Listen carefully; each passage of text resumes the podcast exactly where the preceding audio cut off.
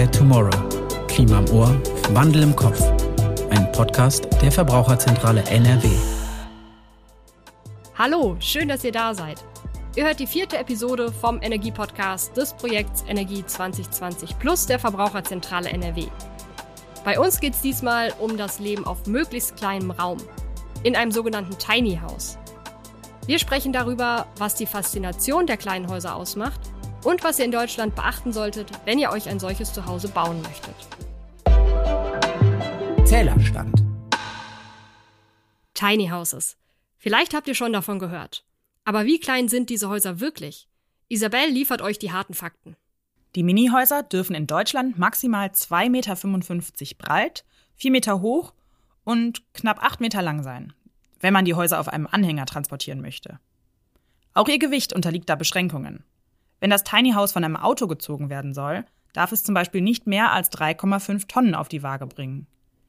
Kompakt und dementsprechend praktisch sind Tiny Houses aber auf jeden Fall. Mit im Schnitt 32 Quadratmetern Wohnfläche bieten sie trotzdem Platz für alles, was du zum Wohnen brauchst. Einen Wohnbereich mit einer Kochnische, ein Bad mit Dusche und Toilette und natürlich das sogenannte Schlafloft. Die kleinen Häuser gibt es zum einen standortgebunden, also auf Stelzen oder mit einem festen Fundament. Diese Art eignet sich auch als Erstwohnsitz. Zum anderen gibt es auch mobile Tiny Houses, die auf Anhängern oder Rädern befestigt werden, für mehr Flexibilität. Das klingt komplex. Das lasse ich mir am besten noch mal ganz genau erklären.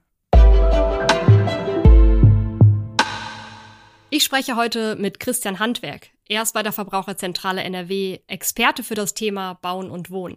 Hallo Christian. Hallo. Wir haben ja gerade von Isabel gehört, dass es verschiedene Arten von Tiny Houses gibt. Es gibt mobile Lösungen, bei denen ein Tiny House auf einem Anhänger befestigt wird. Und es gibt Häuser, die fest an einem Standort sind. Wir wollen heute über Tiny Houses reden, die als Erstwohnsitz gedacht sind und deshalb eigentlich nicht bewegt werden müssen. Christian, warum sollten wir gerade über diese Häuser reden? Naja, weil wenn sie als Erstwohnsitz ins Auge gefasst werden, einen ganz erheblichen Einfluss auf die Energie- und Klimabilanz des Wohnens der äh, jeweiligen Personen haben. Dabei kann man anmerken, dass es äh, hinsichtlich der Beweglichkeit keinen Unterschied macht, äh, ob ich jetzt einen Erstwohnsitz oder einen Zweitwohnsitz als Tiny House nutze. Denn äh, beides ist möglich. Es ist beim Erstwohnsitz halt nur so, dass äh, ich relativ äh, selten das Bedürfnis habe, dieses äh, Gebäude zu bewegen. Wo darf ich Tiny Häuser denn eigentlich aufstellen? Grundsätzlich gibt es viele Möglichkeiten, das Tiny House aufzustellen. Es gibt sogenannte Wochenendplätze. Das ist sowas ähnliches wie Campingplätze, wo äh, spezielle Aufstellplätze für Tiny Houses ausgewiesen sind. Teilweise kann ich die Tiny Houses dann auch sogar äh, ohne Baugenehmigung aufstellen, wenn sie begrenzt sind in ihrer Größe. Des Weiteren gibt es Ferienhaussiedlungen, in denen Tiny Houses erlaubt sind. Oder äh, vereinzelt ist es auch so, dass in ganz normalen Wohngebieten Tiny Houses aufgestellt werden können. Da möchte ich aber anmerken, dass äh, dieser Fall relativ selten ist. Du meintest, die können auch ohne Baugenehmigung aufgestellt werden. Was muss ich denn bei der Baugenehmigung beachten? Gibt es irgendwie Besonderheiten im Vergleich zu normalen herkömmlichen Häusern? Eigentlich nicht. Grundsätzlich brauche ich für ein Tiny House, wie für jedes andere Gebäude auch, eine ganz normale Baugenehmigung.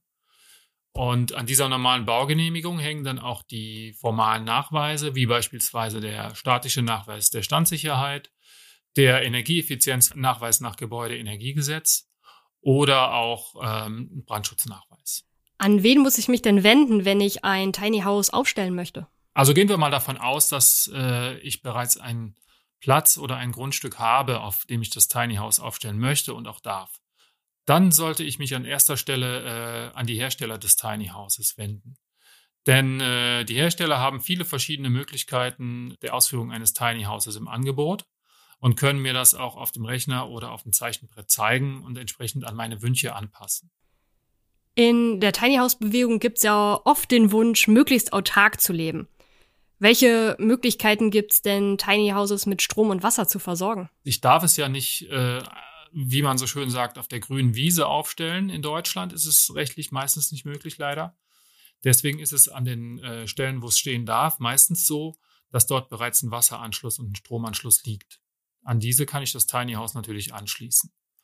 Was die Energieversorgung angeht, ähm, ist Autarkie sicherlich denkbar in Form von Elektrizität und äh, da kann ich eine PV-Anlage aufs Dach schrauben, die man halt auch so von normalen Gebäuden kennt. Das ist nicht das Problem. Das größere Problem ist bei der Autarkie eigentlich, dass ich meinen Strom dann auch am Haus speichern muss. Das bedeutet, äh, ich müsste theoretisch eine Batterieanlage ins Tiny House installieren. Und so eine Batterieanlage, abgesehen davon, dass sie sich finanziell in den meisten Fällen nicht so sehr lohnt, erhöht halt den technischen Aufwand enorm. Und auch den Platzbedarf. Und äh, wie wir alle wissen, ist im Tiny House jeder Quadratmeter kostbar. Darauf zielt auch ein bisschen meine nächste Frage ab.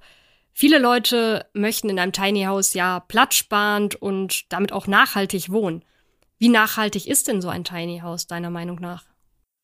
Ein Tiny House kann man sicherlich äh, nachhaltig aufbauen und betreiben. Wie eben schon angesprochen mit äh, nachhaltiger Energieerzeugung oder so ein Tiny House aus nachhaltigen Materialien. In Holzbauweise sind sie ja meistens erstellt. Das kann man mit zertifiziertem Holz tun, plus äh, nachhaltigen, nachhaltigen Dämmstoffen wie beispielsweise Schafwolle, lässt sich so ein Tiny House verhältnismäßig nachhaltig aufbauen. Allerdings muss man anmerken, dass die nachhaltigere Form des Wohnens ganz eindeutig das Mehrfamilienhaus ist. Wenn ich ein Mehrfamilienhaus baue und das zum Beispiel in Wohneinheiten unterteile, die ähnlich kleine Grundrisse haben oder ähnlich wenig Fläche pro äh, Person verbrauchen, dann ist es äh, bei der Wohnform des Mehrfamilienhauses so, dass ich unterm Strich weniger Fläche, weniger Energie und weniger Rohstoffe verbrauche. Das ist eine ganz einfache Rechnung. Natürlich möchte ich das Tiny House deswegen nicht grundsätzlich schlecht reden. Es bietet ja ganz nette Vorteile. Man hat sein eigenes Stückchen Grün, man lebt unabhängig, man äh, muss den Aufwand eines großen Einfamilienhauses nicht betreiben. Und eine gewisse Form des Minimalismus, der sicherlich gesund ist für unsere Gesellschaft, wird äh, über ein Tiny House sicherlich auch gelebt. Wenn ich mir jetzt ein Tiny House kaufen möchte, mit welchen Kosten muss ich denn da rechnen? Hm, soweit ich weiß, ist es so, dass das Tiny House in seiner günstigsten Form derzeit für ungefähr 25.000 Euro zu haben ist. Nach oben sind beim Preis natürlich keine Grenzen gesetzt. Je nach Größe, Ausstattung, Form, Farbe, Material und so weiter kann man für ein Tiny House auch das Zehnfache, also 250.000 Euro bezahlen. Was sollte ich denn bei der Planung von einem Tiny House sonst noch beachten? Also ich finde, man sollte sich grundsätzlich ganz genau den Grundriss des Gebäudes anschauen und gut durchdenken. Habe ich wirklich genug Platz? Sind die Dinge, die ich eingebaut haben möchte, an der richtigen Stelle und ist es äh, entsprechend auch alltagstauglich? Das ist äh, wirklich eine wichtige Frage bei einem Tiny House, weil der Platz eben knapp ist und äh, alles besonders clever und entsprechend den eigenen Gewünschen geplant sein muss. Super, vielen Dank für das Gespräch. Wir wollen jetzt noch einen klassischen Aspekt der Energiewende unter die Lupe nehmen. Denn natürlich ist es so, dass die umweltschonendste Energie die ist, die gar nicht erst verbraucht wird. Unter die Lupe genommen. Mit einer guten Dämmung wird die Energiebilanz eines Hauses erheblich verbessert. Das gilt natürlich auch für Tiny Häuser. Wenn wir dafür umweltfreundliche Dämmstoffe verwenden, werden unsere Häuser auch nachhaltiger. Christian hat uns mal seine Top 3 der Dämmstoffe für ein Tiny House genannt. Erstens. Tja, ich mag, wie ihr vielleicht wisst, äh, so gut wie alle Dämmstoffe. Ich bin ein wahrer Fan von Dämmstoffen. An erster Stelle möchte ich da die Schafwolle nennen. Die Schafwolle hat für nachwachsende Rohstoffe eine phänomenal gute Wärmeleitfähigkeit, also eine hohe Dämmwirkung. Und zweitens ist die äh, Schafwolle ein Dämmstoff, der äh, Schadstoffe aus der Luft filtern kann was bei den geringen Luftvolumina im Tiny House sicherlich eine nette Sache ist. Zweitens. An zweiter Stelle nenne ich die Zellulose. Die Zellulose finde ich spitze, weil sie als einer der ganz wenigen Dämmstoffe ein Upcycling-Produkt ist. Die meisten wissen ja, dass die Zellulose aus äh, alten Zeitungen hergestellt wird und das ist in Sachen Ökologie sicherlich bombastisch. Drittens. Und an dritter Stelle nenne ich die Handfaser.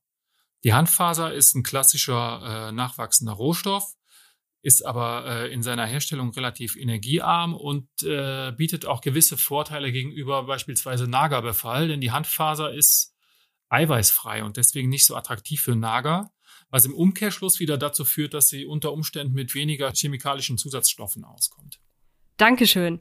Natürlich gibt's noch eine ganze Reihe weiterer Materialien zum Dämmen, Aber um die geht es erst in unserer nächsten Episode. Grün hinter den Ohren. Für die nächste Frage habe ich mir wieder Isabel dazu geholt. Ich habe mich nämlich gefragt, ob man ein Tiny House nicht auch einfach selber bauen kann. Was meinst du dazu, Isabel? Naja, also an sich ist die Idee ja total charmant. Du baust dir dein Haus mit den eigenen Händen und kannst nebenbei idealerweise auch noch ein bisschen Geld sparen. Ja, so wie du das sagst, klingt es jetzt so, als käme da ein Aber. Jein, also tatsächlich kannst du auch alles selber machen. Theoretisch. Aber mir persönlich würde ich so ein großes Vorhaben nicht zutrauen. Da wäre am Ende sicher alles nur ganz krumm und schief und vielleicht auch nicht dicht. Ich würde also mindestens mal ExpertInnen über den Bauplan drüber schauen lassen, damit man nicht schon in der Planung Fehler drin hat. Ja, Fehler können halt später teuer werden. Vielleicht sollte man sich also am besten Fachleute dafür suchen. Ja, also das ist auf jeden Fall die sicherste Lösung, damit nichts schief geht. Ich habe mal einige Foren im Internet durchforstet, in denen sich Tiny House BesitzerInnen und Interessierte miteinander austauschen. Was hast du herausgefunden? Ich bin dabei nur auf Personen gestoßen, die auch tatsächlich mitgearbeitet haben an ihrem Haus. Aber klar, in der Community selber treffen sich ja meistens nur Menschen, die mit Herzblut dabei sind und die dann auch eine gemeinsame Vision teilen. Also klar, es gibt die Leute, die alles selber machen. Das komplette Haus selbst zu bauen, ist dann aber schon wirklich ein Vollzeitjob, zumindest für einige Monate. Okay, also wenn ich mal längere Zeit frei haben sollte, kann ich mir mein Tiny House selber bauen. Aber Zeit kostet natürlich auch Geld. Und dazu braucht man dann noch sowohl baurechtliches Wissen als auch handwerkliches Geschick. Einige Sachen eignen sich da einfach besser, um sie tatsächlich selbst zu machen. Mir zum Beispiel würde ich viel eher zutrauen, den Innenausbau selber anzugehen und mit so einem Fertigbausatz zu arbeiten. Da muss man sich dann auch gar nicht so doll mit den baurechtlichen Vorgaben auseinandersetzen. Das heißt, ihr solltet euch gut überlegen, was sich lohnt und was nicht. Zwar ist es oft günstiger, viel selber zu machen, aber es steigt eben auch das Risiko, Fehler zu machen. Wo ihr euren Traum vom Tiny House vielleicht einfacher umsetzen könnt, ist in den USA. Dort sind die gesetzlichen Regelungen nämlich ein bisschen lockerer. Meine Kollegin Jana hat das mal recherchiert. Blitzbirne. Ganz klar ist, Tiny House BesitzerInnen in den USA haben es deutlich leichter, aber bestimmte Vorschriften gibt es natürlich trotzdem. Gerade die USA gelten als Mutterland der Tiny House Bewegung. Aber hier unterscheiden sich die Richtlinien sehr stark in den unterschiedlichen Bundesstaaten. Fakt ist, dass Größe und Gewicht der Tiny Houses in den USA insgesamt nicht so stark beschränkt sind wie in Deutschland. Beispielsweise dürfen die kleinen Häuser in den USA bis zu 12 Meter lang sein. In Deutschland ist auf einer Länge von ungefähr 8 Metern Schluss, zumindest bei den mobilen Varianten.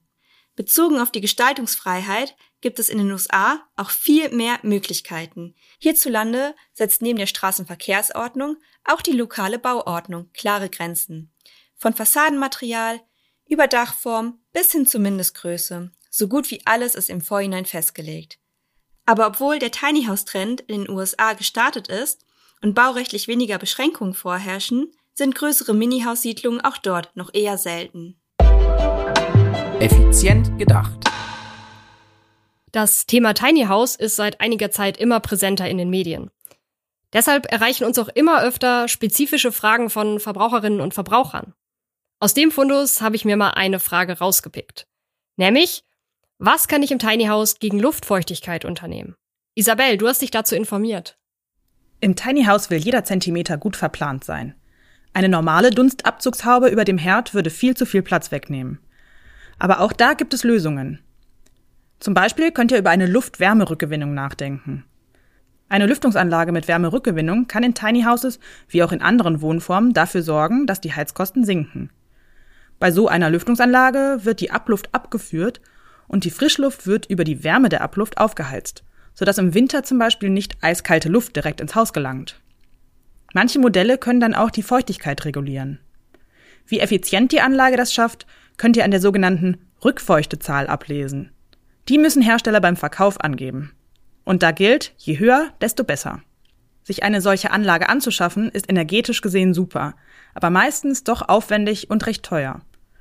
Weil ein Tiny House im Vergleich zu den Fenstern eine verhältnismäßig kleine Wohnfläche hat, könnt ihr die Feuchtigkeit auch sehr gut über das gute alte Lüften loswerden. Dazu öffnet ihr einfach mehrmals täglich weit eure Fenster. Vor allem natürlich nach dem Duschen oder nach dem Kochen. Sonst kann Schimmel entstehen. Super, danke dir für die Infos, Isabel. Tiny House ist also nicht gleich Tiny House.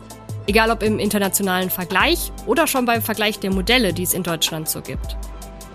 Auch wenn Tiny Houses also immer mehr Fans finden, überzeugen sie in puncto Nachhaltigkeit nur, wenn ihr wirklich darauf achtet, ökologisch und klimafreundlich zu planen und zu bauen.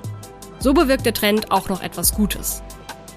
Wenn ihr noch mehr Inspirationen rund um die private Energiewende möchtet, schaut doch mal auf unserem Instagram-Kanal My Home is Our Future vorbei. Schön, dass ihr heute wieder mit dabei wart. Ciao.